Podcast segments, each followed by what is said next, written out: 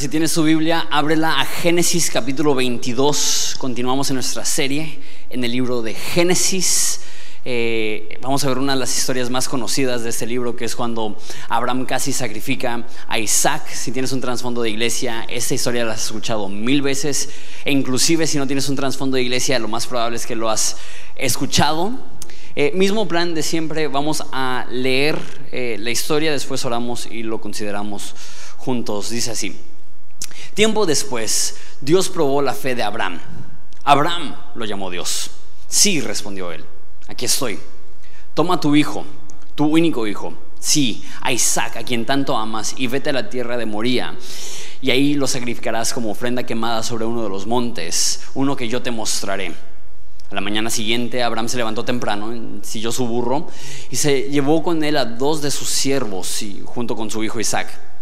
Después cortó la leña para el fuego de la ofrenda y salió hacia el lugar que Dios le había indicado. Al tercer día de viaje, Abraham levantó la vista y vio el lugar a la distancia. Quédense aquí con el burro, dijo Abraham a los siervos, y el muchacho y yo seguiremos un poco más adelante. Y ahí adoraremos y volveremos enseguida. Entonces Abraham puso, la leña sobre los hombros de Isaac y mientras que él llevó el fuego y el cuchillo. Mientras caminaban juntos, Isaac se dio la vuelta y le dijo a Abraham, Padre, sí, hijo mío, contestó Abraham, tenemos el fuego y la leña y, dijo el muchacho, pero ¿dónde está el cordero para la ofrenda quemada? Dios proveerá un cordero para la ofrenda quemada, hijo mío, contestó Abraham.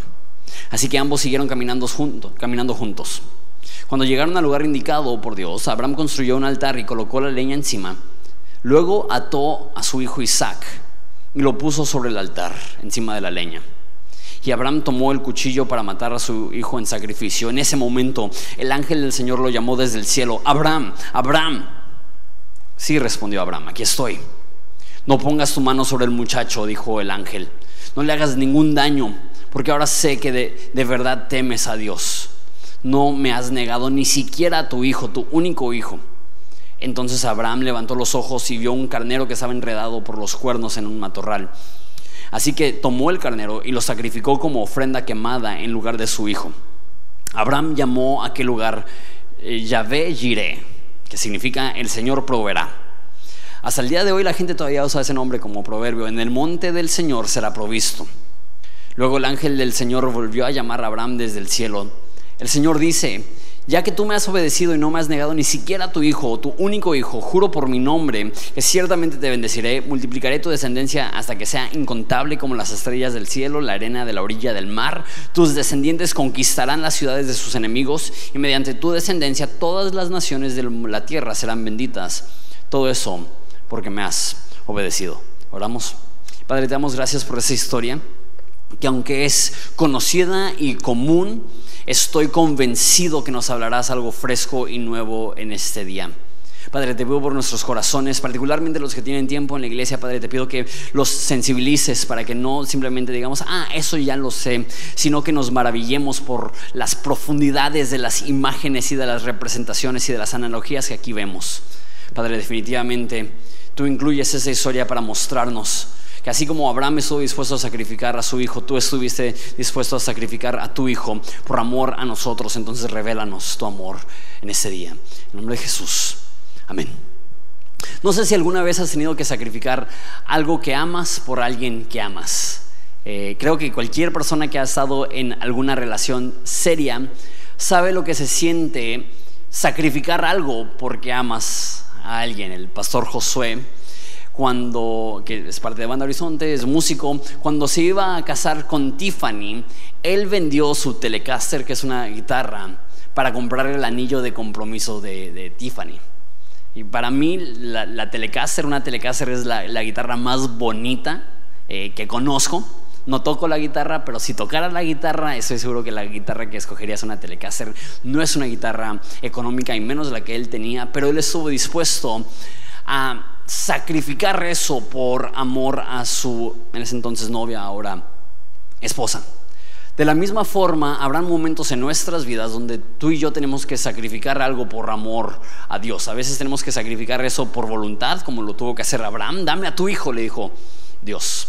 Y a veces no va a ser por voluntad. La Biblia dice que Dios da y Dios quita. van a haber momentos en los cuales Dios quita algo de tu vida para que tú te puedas dar cuenta si realmente le amas o no. John Piper dice que hay ciertas cosas que actúan como un banco sobre los cuales estamos parados y nos sentimos cerca de Dios porque estamos parados sobre ese banco, pero a veces Dios quita ese banco para desbalancear nuestra vida y para que sepamos que lo único que tenemos es Dios. A veces Dios remueve cosas de nuestras vidas para sacudirnos un poco, para que podamos ver si realmente le amamos por encima de todas las cosas. ¿Qué harías tú si tú recibieras ese mandato? Sacrifica a tu hijo, tu único hijo, yo, no me imagino eso. Yo, tengo dos hijos, pero aún así, si, si Dios me dijera, sacrifica a Juanito, o sea, no, yo no tendría ni la madurez ni la fe para obedecer a Dios si una petición así se me diera.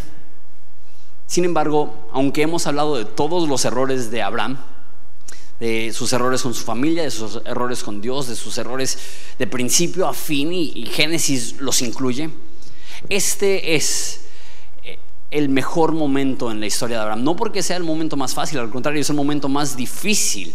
Sin embargo, es el momento donde más claramente se ve su fe. Eso me lleva a mi primero, a mi primer de cinco puntos que tengo en este día. El primer punto es Dios prueba tu fe. Dios le habló a Abraham y dijo, sacrifica a tu hijo, tu único hijo, y Abraham estaba dispuesto a hacerlo. Y dice específicamente en este pasaje que Dios estaba probando su fe. Ahora Dios pone pruebas en nuestras vidas, no porque Él quiere que nosotros nos desviemos, sino porque Él quiere demostrar la fe que hemos desarrollado. La Biblia dice que cuando alguien es tentado, nadie diga que es tentado por Dios porque Dios no tenta. Eso significa, que Dios no te va a invocar a hacer algo malo. Dios no te va a invocar a que cedas tu caminar espiritual con Él. Pero Dios sí permite pruebas en, en nuestras vidas. Dice en Primera de Pedro que las pruebas purifican nuestra fe como el fuego purifica el oro. Que cuando nosotros tenemos fe, no es suficiente meramente creer en las promesas de Dios, si cuando pasamos por dificultad, esas promesas no nos sostienen. Porque la fe se, se, consigue el momento que crees en las promesas de Dios, pero se revela el momento que atraviesas las pruebas de Dios. Porque la fe se manifiesta en el día difícil, así como puedes tener oro en bruto, que ni siquiera parece oro de lo sucio y lo impuro que está, pero el momento que pasa a través del fuego y es derretido y es removida la impureza, se ve la calidad de oro. De la misma forma, nosotros tenemos fe en bruta que necesita pasar por el proceso difícil de la prueba de Dios para que sea revelado la calidad revelada, la calidad de nuestra fe. Como dije, nuestra fe se forja el momento que creemos en las promesas de Dios, pero se purifica cuando pasamos a través de las pruebas de Dios. Y cuando pasamos por pruebas, dos cosas suceden.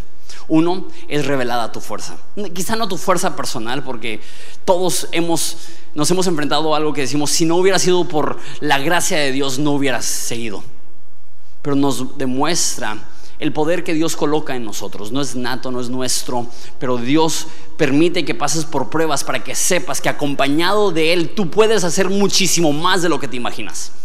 No sé si alguna vez te ha pasado, a mí me ha pasado, que ves algo quizá que alguien está pasando y tú dices, si eso me pasara a mí, yo sería incapaz de sobrevivir, yo me muero. de repente te ves en esa situación y te das cuenta que la gracia que les sostuvo a ellos, la gracia de Dios, será la gracia que te sostiene a ti y compruebas que tienes una fe más profunda de lo que te imaginabas y una fuerza más grande de lo que creías. La fe comprueba, prueba, es como una prueba que demuestra cuando conoces, así la prueba también demuestra cuánta fe realmente tenemos. La fe no es para el día fácil, la fe es para el día difícil. Pero hay otra cosa que sucede cuando pasamos por pruebas y eso es que la gente te está observando. No sé si a ti te ha pasado, pero cuando ves a alguien sufrir con la frente en alto, cuando pasa por dificultad sin negar su fe, cuando está sufriendo pero está aferrado a las promesas de Dios, eso inspira. tú tienes la posibilidad de inspirar a gente que no está sufriendo o que está sufriendo de la misma forma, que sufrirá o que ahorita mismo está sufriendo, que al ver tu fe, al ver tu fortaleza, al ver tu constancia, al ver cómo has pasado por el fuego de la prueba sin negar a Dios, dirán, si Él puede, yo puedo. No, no, sé que eso no, no quita lo difícil que es, pero necesitas saber que hay personas que te están viendo y no tienes idea del impacto que puedes tener positivamente en la vida de otra persona cuando sufres sin negar tu fe, cuando sufres y aún en tu sufrimiento, como Abraham, estás dispuesto a obedecer hasta el último. Punto número dos. Tu sacrificio demuestra tu prioridad. Tu sacrificio demuestra tu prioridad. Lo, mencioné brevemente. Que, que en nuestra vida, si Dios nos dijera, dame esto, le diríamos no. E, e, eso refleja lo, que sería más importante para nosotros. Como dije al principio, yo no tengo la madurez ni la fe que tuvo Abraham. Si Dios me pidiera algo similar a mí, yo diría, Ay, Dios, no sé. Porque quizá con algunas cosas que no son materiales, pues ok, va. Pero cuando es algo tan precioso como tu propio hijo, ¿cómo, cómo llegas a un momento donde dices, sí estoy dispuesto a hacerlo? Cualquier cosa en tu vida que Dios dice, dámelo. Y dices, ah, no. Es una bandera roja, es, es una alerta del área de tu vida con el cual batallas con la idolatría. Juan Calvino dijo que la mente humana fabrica ídolos. No estoy diciendo, tú eres un idólatra y te vas a ir al infierno, no estoy diciendo eso. Lo que estoy diciendo es que aún cristianos maduros, aún personas que tienen mucho tiempo caminando con Dios, pueden surgir ídolos en su vida. Cosas que por un momento se les hacen más importante que su relación con Dios. Y tenemos que identificar eso y estar dispuestos a, tomar los pasos necesarios para para probarle a Dios, para probarnos a nosotros mismos que Él es nuestra prioridad, aquello para lo cual te sacrificas es lo que es más prioridad en tu vida. Y admiro tanto a Abraham por esto que hizo. Porque esto no solamente es su hijo, ese es el hijo de la promesa. Dios le dijo, a través de Isaac serán benditas todas las naciones del mundo. E Isaac nació cuando Abraham tenía 100 años. La mayoría de comentaristas que saben muchísimo más de estas historias que yo, creen que Isaac para ese entonces ya tenía 30 años y Abraham 130 años, la esposa de Abraham Sara 120 años. ¿Qué es lo que pasa si pierde en ese momento a Isaac? ¿Qué es lo que va a pasar con la promesa? Pero él estuvo dispuesto a confiar aún el milagro que Dios le había dado, ponerlo otra vez en manos de Dios y decir, Dios, si tú lo dices, yo voy a obedecer. Hay veces que Dios te pedirá que sacrifiques algo. Y quizá esa cosa ni siquiera es mala. Hay una historia en Lucas capítulo 5 donde Pedro está pescando toda la noche y frustrado porque no ha pescado nada, Jesús dice, vamos a pescar. Y Pedro dice, no, pues es que toda la noche he pescado, he intentado pescar, pero nada hemos pescado. Y Jesús le dice, vamos. Y Pedro dice, en tu palabra echaré la red. Y echan la red y se llenan las, las redes de peces a tal grado que se empiezan a hundir los barcos. Y esa historia termina. Y dice, y cuando llegaron a tierra, dejándolo todo, le siguieron a Jesús. Se me hace fascinante que Dios provió un milagro enorme. Esos eran pescadores que, su, su economía dependía de la pesca. Ellos no, no, estaban pensando, ah, mira que muchos peces, vamos a comer bien rico. Lo que ellos estaban pensando es, vamos a vender esto y vamos a tener mucho dinero y pero dice que llegaron a, tierra y lo abandonaron todo. Aún el milagro que Dios acababa de hacer en su vida, estaban dispuestos a sacrificarlo. Hay veces en los cuales tendrás que sacrificar algo que no es malo, pero si Dios te lo pide, no podemos decir, no Dios. Y, van a haber momentos en, en tu vida donde aún el milagro de ayer necesita ser sacrificado para tener fe y ser obediente el día de hoy. Creo que también se puede decir en base a esto que no podemos sobrevivir hoy basado únicamente en los milagros de ayer. Las promesas de ayer, sino que tenemos que seguir confiando. Hoy voy a seguir confiando. No veo la solución, no veo la salida, no veo el por qué. Imagínate, Abraham, ¿por qué Dios me pediste que hiciera esto? Él no entiende el por qué, pero una cosa entiende. Dios ha sido fiel hasta ese momento y si Dios ha sido fiel conmigo hasta ese momento, no me ha dado ninguna razón por la cual desobedecer. Y de la misma forma, Dios ha sido fiel con nosotros. Y si Él nos pide que sacrifiquemos algo, deberíamos estar dispuestos a hacerlo. Y ahora siento que tengo que explicar eso también. Quizá podríamos ver eso y decir, qué, qué bárbaro. ¿Cómo puede ser que Dios le pida el sacrificio de su hijo? Abraham. Eh, eso, eso parece, no parece el Dios de la Biblia, eso parece más bien eh, mitología griega o, dioses paganos que pedirían el sacrificio de un, de un bebé, de un humano, de un hijo. Eh, eso no es lo que mismo Dios de la Biblia condena de los dioses de los cananeos que, piden la muerte de sus hijos. ¿Por qué, ¿Por qué hace esto Dios? Una vez más recuerdan, es una prueba. Dios desde el principio sabía que Isaac no iba a morir. No es como que le pide, mata a tu hijo y está Dios así como que ah, no lo va a hacer, no lo va a hacer. Ay, lo va a hacer. No, no, no. Plan B, plan B. Echen un carnero ahí a un matorral para que, para que no lo tenga que sacrificar. No, no, no. él sabía lo que iba a suceder.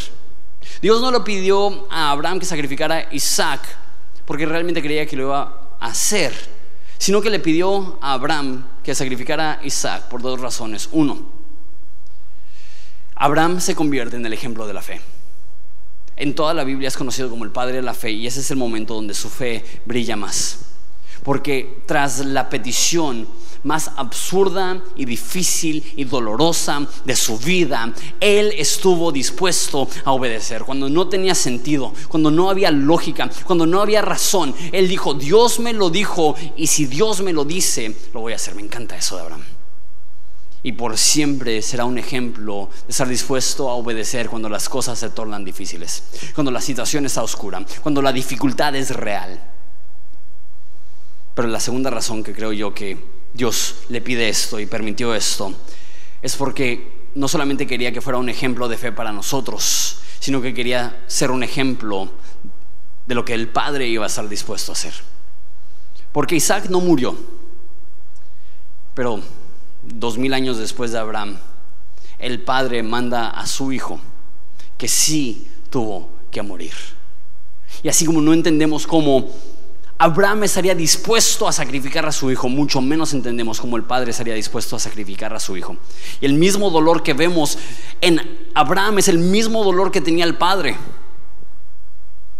pero por amor a nosotros, por fidelidad a sus promesas Dios estaba dispuesto a sacrificar a su Hijo y el resto de la eternidad jamás entenderemos cuán profundo es el amor de Dios que Él como Padre estuvo dispuesto a dejar que su Hijo muera para que nosotros podamos ser perdonados y tener una relación con Él. Eso me lleva a mi tercer punto que es Jesús es un mayor Isaac. Hay tantas similitudes entre Jesús e Isaac tengo 10 eh, similitudes entre ellos. Número uno, los dos tuvieron una predicción profética. Eh, Isaac tuvo una predicción que Dios le habló a Abraham y dijo que tu esposa Sara va a tener un hijo y de hecho hasta dijo la fecha en la que iban a nacer y de la misma forma María recibió un ángel de Dios que le dijo tú como virgen vas a, vas a concebir y vas a dar a luz un hijo. Los dos tuvieron una predicción profética. Número dos, los dos tuvieron que dejar su comodidad para ser un sacrificio. Isaac tuvo que dejar Berseba, creo que se llamaba el lugar, e ir a Moría. Y Jesús tuvo que dejar el trono, el cielo y venir al mundo e ir a Gólgota. Los dos tuvieron que abandonar su comodidad para venir a hacer un sacrificio.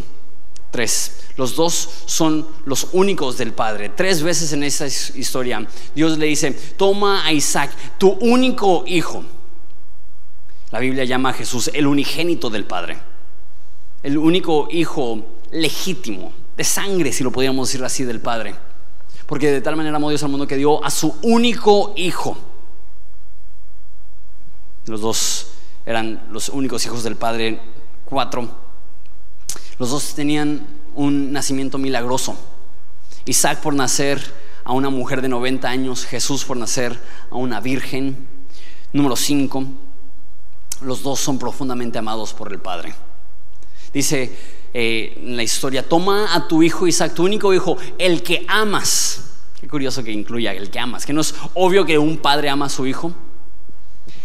Esa es la primera vez en toda la Biblia, se espera 22 capítulos, esa es la primera ocasión en toda la Biblia que la palabra amor es utilizada. Y en la Biblia, cuando una palabra aparece por primera vez, tenemos que frenarnos y, considerar el contexto, porque Dios está marcando la pauta y está dando un precedente para que podamos interpretar el resto de las veces que ocurre esa palabra. Entonces, la primera vez que ocurre amor no es entre Adán y Eva, ciertamente se, se amaban, pero Dios decide definir el amor no con una relación romántica, sino que la primera ocasión en la cual aparece la palabra amor es una relación paterna de padre a hijo. Que ese es el ejemplo de cómo el padre nos ama, así como un padre ama a su hijo. Y no te tengo que explicar eso si tú eres papá. Tú entiendes el indescriptible amor que tú tienes por tus hijos. Que no existen palabras en el diccionario ni hay léxico lo suficientemente amplio para poder describir cómo amas a tu propio hijo. Y el Padre ama al Hijo, Abraham ama a Isaac. Jesús dice, como mi Padre me ha amado, así yo les he amado. No sé si eso te vuela la cabeza, pero con el mismo amor que Jesús recibió del Padre, ese mismo amor paternal profundo que no existen palabras para describirlo, ese es el amor que Dios tiene para ti. Mirad cuál amor nos ha dado el Padre, que seamos llamados hijos de Dios. Eso es donde se pone súper, súper curioso. Al parecer, Monte Moría es en la región donde estaba Jerusalén y muchos teólogos creen que el monte Moría iba a llegar a ser el mismo monte que dos mil años después se llamaría el Golgota o el lugar del Calvario. Muchos historiadores creen y teólogos y eruditos creen que Isaac y Jesús subieron el mismo cerro. Qué interesante, qué curioso. Que dos mil años antes hubo esa historia con Isaac y después llega Jesús y suben el mismo cerro. Número 7. Eh, Isaac, según los historiadores, probablemente tiene alrededor de 30 años. Jesús también tenía alrededor de, de 30 años, edad similar. Número 8 los tres pasaron, y para Isaac voy a poner entre comillas, tres días muertos, porque Isaac no murió. Pero eh, Abraham recibe la palabra, sacrifica a tu hijo, y pasan tres días antes de que suben al cerro y podemos decirlo así, que en el corazón de Abraham su hijo estaba muerto. Jesús efectivamente sí murió y él estuvo muerto y enterrado tres días. Otra similitud ahí entre ellos. Otra similitud muy interesante es que los dos subieron con la madera de su ejecución sobre su espalda. El padre Abraham pone su, la madera de la leña, la leña para el fuego sobre los hombros de Isaac para que suba ese cerro para ser quemado con esa leña y Jesús sube este cerro con la cruz en la cual iba a ser crucificada. Ambos cargaron la madera de su ejecución al mismo lugar décimo y último punto de similitud. Los dos pusieron su vida sin luchar. La Biblia nos dice de Jesús, a mí nadie me quita la vida, yo la pongo. Jesús mismo dijo, si yo quisiera, podría orar al Padre y Él mandaría legiones de ángeles para protegerme en este instante. Los dos estuvieron dispuestos a, ceder, a, a dar su vida. Abraham tenía quizás 130 años Isaac 30 años. ¿Tú crees que Isaac no pudo haber huido? ¿Tú crees que en vez de que Abraham le atara los brazos a Isaac, Isaac hubiera agarrado a Abraham y lo amarra a él y ya está loco mi padre, lo voy a dejar aquí porque me está intentando matar? Pero él obedece y él se sube al altar y dice, Padre, yo, yo tengo esa fe, yo tengo esa confianza, que si tú crees que eso es lo que se debe hacer para honrar a Dios, lo haremos juntos. Qué increíble imagen de Jesús, que cuando está orando en el huerto dice, no mi voluntad, sino la tuya. No mi deseo, sino el tuyo. Él estuvo dispuesto a ceder, pero hay una diferencia súper grande. Isaac fue libre, Jesús murió. Isaac no tuvo que morir porque hubo un sustituto, Jesús tuvo que morir porque Él era el sustituto. Eso me lleva a mi cuarto punto Y eso es el mensaje de la sustitución. Entonces están ahí, están a punto de sacrificarlos. Y sube la daga para matar a Isaac. Lo que hacían en ese entonces es que tomaban un animal y confesaban sus pecados y lo degollaban, le abrían el cuello y dejaban que sangraba. Entonces imagínate, él como padre está a punto de hacer esto, tapaban los ojos, no quería ver. Y eh, imagínate, el, el corazón de Isaac está palpitando a mil por hora. Él está preparándose para morir y de repente sube la daga al cielo Abraham y se abren los cielos y habla Jesús mismo, el ángel del Señor y dice, Abraham, Abraham, detente. Y Abraham levanta la mirada y, y ve un carnero atrapado en un árbol por sus cuernos. Y se cumplió lo que dijo Abraham, Dios, Dios mismo proveerá el sacrificio. Y de la misma forma, que Isaac fue librado porque había un sacrificio. Esa es nuestra historia. Creo que proféticamente en la Reina Valera lo capta, en la NTV, la versión que leímos no lo dice tan así, pero en la Reina Valera dice que cuando Isaac le pregunta a Abraham, oye, tenemos la leña y el fuego, ¿por dónde está el sacrificio? Que Abraham le responde y le dice, Dios mismo se proveerá para sí mismo un sacrificio. Se proveerá, se proveerá creo que era profético, sin saberlo, que Dios iba a proveer a través de sí mismo un sacrificio, mandando a su hijo a morir en sustitución para nosotros. Porque como Abraham tuvo que tomar este acto de sacrificio, si el padre tuvo que tomar un acto de sacrificio. Y así como Isaac iba a morir, así tú y yo merecíamos la muerte porque nosotros hemos errado, hemos pecado, le hemos dado la espalda a Dios, hemos tenido rebelión en nuestra vida y nosotros, dice la Biblia, merecemos la muerte. Sin embargo, el mensaje de la cruz se resume en esa palabra sustitución. Que Jesús murió en nuestro lugar, que Jesús pagó el precio que nosotros debíamos, que Jesús fue tratado por el Padre como tú y yo merecíamos ser tratados, con desprecio, con rechazo y recibir su ira. Ese es el mensaje de la cruz de la Biblia. Dice que el justo murió o pagó por los injustos. Que Jesús entra a nuestro lugar. Esa es la esencia de lo que creemos. Que Él fue rechazado para que tú y yo seamos recibidos. Que Él fue azotado para que tú y yo seamos abrazados. Que Él fue abandonado para que tú y yo seamos adoptados y que Él fue maldito para que tú y yo podamos ser benditos. Porque Dios trató a Jesús como tú y yo merecemos ser tratados y nos trata a nosotros como Jesús merecía ser tratado. Trata a su hijo como esclavo y a sus enemigos como hijos. Jamás, jamás, jamás entenderemos ni superaremos este amor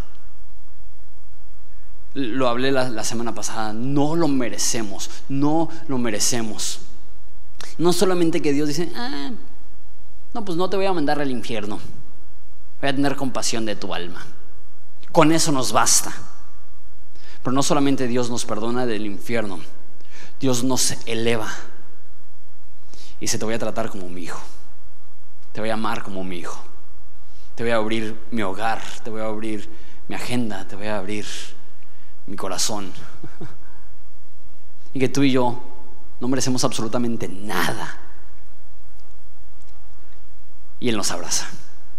¿Y cuánto le costó poder abrazarnos? ¿Cuánto le costó poder recibirnos? ¿Cuánto le costó poder amarnos?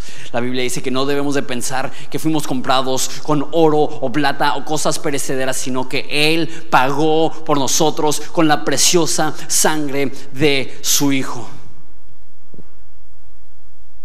Isaac fue librado de la muerte porque Dios provió un sacrificio. Tú y yo somos librados de la muerte espiritual porque Dios provió un sacrificio a través de su Hijo. Aquella persona que, que eh, Juan el Bautista miró a Jesús y entendiendo todos estos simbolismos, eh, una vez más Juan el Bautista ve a Jesús y dice, este es el Cordero de Dios que quita el pecado del mundo. Él es nuestro sustituto. Punto número 5, con eso terminamos. La fe de Abraham se basaba en la resurrección. ¿Cómo, ¿Cómo estuvo dispuesto Abraham a hacer esto? Una vez más, yo no podría, pero Hebreos nos da la razón que él estaba dispuesto a hacer esto. Dice que él estuvo dispuesto a sacrificar a Isaac porque dijo, él creía que Dios era capaz de levantarlo entre los muertos. Abraham sabía, la promesa no es únicamente a través de un hijo, la promesa es a través de Isaac. Entonces, si Dios me está pidiendo que sacrifique a Isaac, entonces o lo revive, lo resucita, o quién sabe qué va a pasar, pero Dios va a cumplir su promesa. Y fue en base a la fe de la resurrección que Abraham estuvo dispuesto a hacer el mayor sacrificio. Tú y yo también tenemos una promesa de la resurrección que un día tú y yo vamos a resucitar, que un día tú y yo vamos a ser totalmente lavados de todo el efecto del pecado, que ya no habrá muerte, ni llanto, ni enfermedad, ni dolor. Pablo entiende eso, por eso dice, emulación momentánea no es digna de ser comparado a nuestro eterno peso de gloria, leve y momentánea a comparación de eterno y pesado. Si tenemos fe que Dios un día va a corregir toda la maldad, va a eliminar toda la injusticia, va a reinar físicamente y eternamente sobre un mundo perfecto, sobre una creación sin mancha. Cuando creemos en la resurrección, eso nos permite atravesar la dificultad y ser fiel aún en medio de la prueba. Esa es la base de nuestra fe. Nuestra fe no se basa únicamente en lo que Dios ya hizo, nuestra fe también se basa en lo que Dios ha prometido que va a hacer. Que un día todo el dolor tendrá fin, toda la tragedia tendrá fin, toda la maldad tendrá fin. Y así como Abraham tenía fe que Dios puede resucitar a mi hijo, así también nosotros sabemos que Dios va a proveer resurrección. Él fue la resurrección. Y veo esta imagen increíble, hermosa, de, una vez más, para Abraham, Isaac estuvo muerto tres días. ¿Te imaginas ese viaje? Caminando, son 80 kilómetros. Ya viejo él, caminando, con, con, el pesar de saber que está a punto de sacrificar a su hijo. Imagínate, Isaac, pues, ¿de qué hablas en ese viaje? Y, ¿Te acuerdas esa vez, papá, que fuimos de pesca y hablamos, no me recuerdes, ah, devastado, roto, porque para él su hijo estaba muerto. Pero imagínate el viaje de regreso la emoción. Está vivo mi hijo. Dios fue fiel. También la resurrección de Jesús fue el momento más glorioso. Imagínate sus seguidores, imagínate su mamá, imagínate sus discípulos. Jesús está muerto, pero después de tres días Él resucita. Y el hecho que servimos un Dios que no está muerto, que le ganó a la tumba y al infierno y a la ira de Dios y a Satanás y la muerte misma, tenemos un Dios que resucitó. Y eso debe provocar en nuestros corazones alegría, emoción, agradecimiento. Porque así como Abraham se gozó en la resurrección de su hijo, así también nosotros nos, regocijamos en la resurrección de Jesús. Pero no solamente la de Jesús. La promesa es que nosotros también recibiremos un nuevo cuerpo, resucitaremos, tendremos una nueva vida. ¿Sabes? La fe en lo que Dios hará, te dará la paciencia para atravesar cualquier prueba. La única razón que Abraham fue tan fuerte como lo fue es porque él creía, Dios es capaz de darle vida a los muertos. La única razón que tú y yo podemos permanecer y prevalecer, aun cuando todo torna oscuro, cuando todo es difícil, cuando nuestro corazón está sufriendo como nunca antes, cuando nuestra fe está siendo probada, es cuando tenemos la esperanza de que Dios tiene la última palabra y de que su plan no se ha terminado y que de su propósito no ha caducado, que Él sigue y seguirá con su propósito. Dice en Apocalipsis Jesús hablando con Juan el, apóstol, le dice, yo soy el que vivió, el, el, que vivo, estuve muerto y ahora vivo por los siglos de los siglos y tengo las llaves del infierno. Me encanta eso. Jesús dice, yo he vencido sobre las dificultades, yo he vencido sobre la muerte, yo he vencido sobre la maldad. Y eso produce para nosotros ahora el poder para perseverar, la fe para continuar el corazón para obedecer, porque lo que Él ha prometido, Él cumplirá. Me encanta esa historia, la historia de amor, de Dios el Padre que estuvo dispuesto a hacer a su Hijo. La historia de esperanza de un Padre que no perdió a su Hijo. De la misma forma, nosotros nos gozamos que tuvimos un sustituto, que la cruz es suficiente. Y también nos gozamos de que Jesús resucitó y ahora tenemos un Dios que está vivo. ¿Me acompañas a ponerte de pie para orar, para terminar? Padre, te doy gracias. Porque tú nos amas con un amor que no tiene límites, con un amor que no tiene fin. Y Padre, te pido específicamente por las personas que en este tiempo están sufriendo están pasando por una prueba, están pasando por una lucha, les has pedido que sacrifiquen algo que, es valioso para ellos, Padre, te pido que les des fortaleza para ser obedientes, que fortalezcas su fe, que purifiques su fe a través de este fuego, que como el oro que se refina, que les refines, que les acompañes, que les abraces. Y Padre, estamos infinitamente agradecidos por tu sacrificio y infinitamente emocionados por tu resurrección. Te damos gracias por tu palabra, damos gracias por tu propósito. En nombre de Jesús. Amén.